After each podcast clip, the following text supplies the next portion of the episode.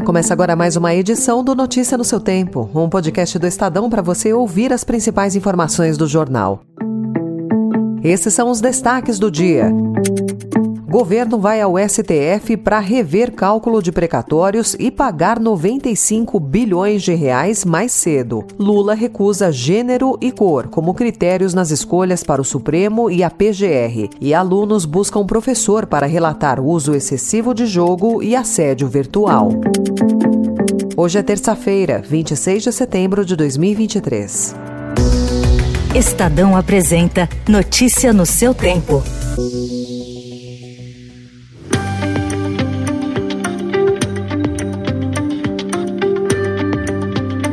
O governo quer quitar um débito de cerca de 95 bilhões de reais com precatórios acumulado desde que a gestão Jair Bolsonaro reeditou em 2021 a PEC do calote e fixou um teto anual para essas despesas. Por meio da Advocacia Geral da União, o governo recorreu ao STF para tentar alterar a forma como esses pagamentos são contabilizados. O argumento é de que essa limitação imposta pela PEC é inconstitucional e deixou a União em moratória moratória por não pagar uma dívida líquida e certa que só cresce. Para contornar o impacto fiscal, o Ministério da Fazenda planeja pedir ao Congresso a abertura de crédito extraordinário para quitar os 95 bilhões de reais.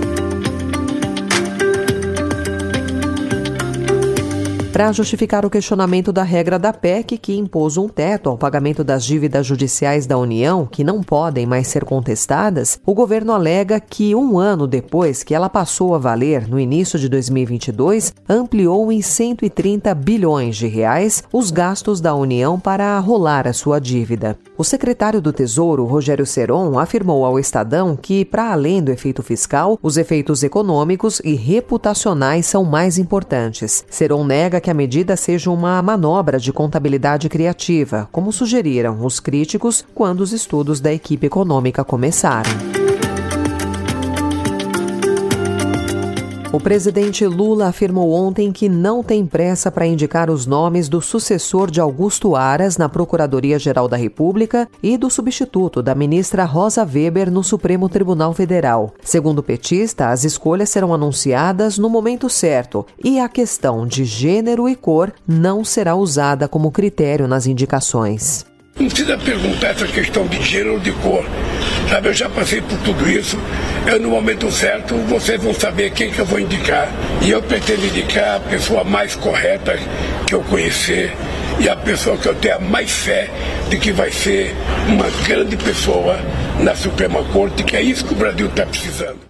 O mandato de Aras no comando do Ministério Público termina hoje e Rosa Weber vai se aposentar da corte nesta quinta-feira. O ministro Luiz Roberto Barroso assumirá como presidente do STF no lugar de Rosa. O presidente do Congresso e do Senado, Rodrigo Pacheco, afirmou ontem que a casa pretende sabatinar o quanto antes o indicado pelo presidente Lula para a Procuradoria-Geral da República.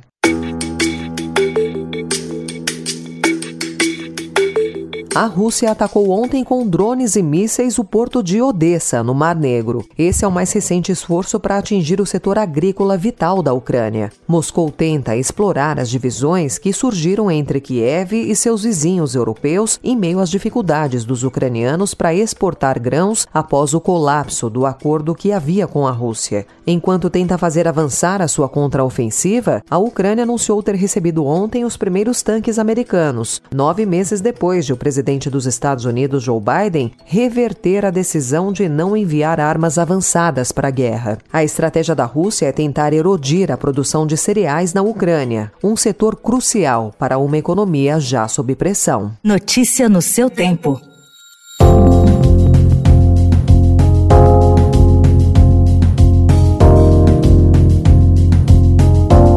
Pesquisa do Centro Regional de Estudos para o Desenvolvimento da Sociedade da Informação, divulgada ontem, mostra que o uso de tecnologias digitais tem crescido nas escolas, mas o acesso mais fácil a esses recursos também traz consequências negativas para as crianças e os adolescentes. No último ano, 46% dos professores de escolas públicas e privadas do Brasil relataram que precisaram dar auxílio aos alunos para lidar com o uso excessivo de jogos e tecnologias tecnologias digitais. Um terço dos educadores diz que os jovens pediram ajuda após terem sofrido assédio por meio virtual, fotos vazadas ou publicadas sem consentimento ou ainda serem alvo de bullying. Segundo o levantamento, o vazamento de fotos ou a publicação sem consentimento mais do que dobrou em um ano. Em 2021, 12% dos alunos relataram ter enfrentado esse problema, ante 26% no estudo mais recente. O bullying virtual, por sua vez, saltou de 22% para 34%.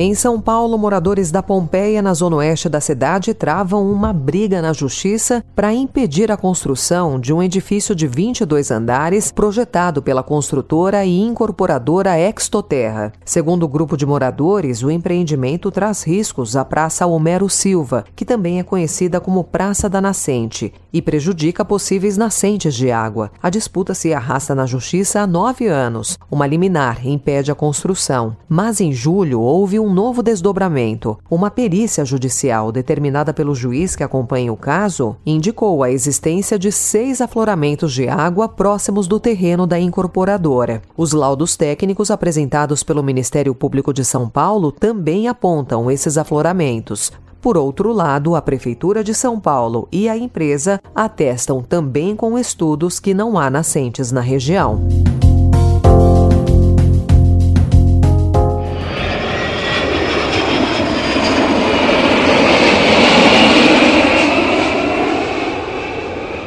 A espanhola AENA irá assumir a operação do aeroporto de Congonhas no dia 17 de outubro, com planos de ampliar o terminal de passageiros e revitalizar o aeroporto localizado em São Paulo. A companhia tem até junho de 2030 para finalizar as obras, conforme estipulado no contrato de concessão. No entanto, a meta é entregar até junho de 2028 as iniciativas que incluem a construção de um novo terminal de passageiros. A AENA pretende duplicar a superfície do terminal. O lote arrematado na sétima rodada de concessões por aproximadamente 2 bilhões e meio de reais em agosto de 2022 tem outros 10 aeroportos. A empresa espanhola já cuida de seis operações no país.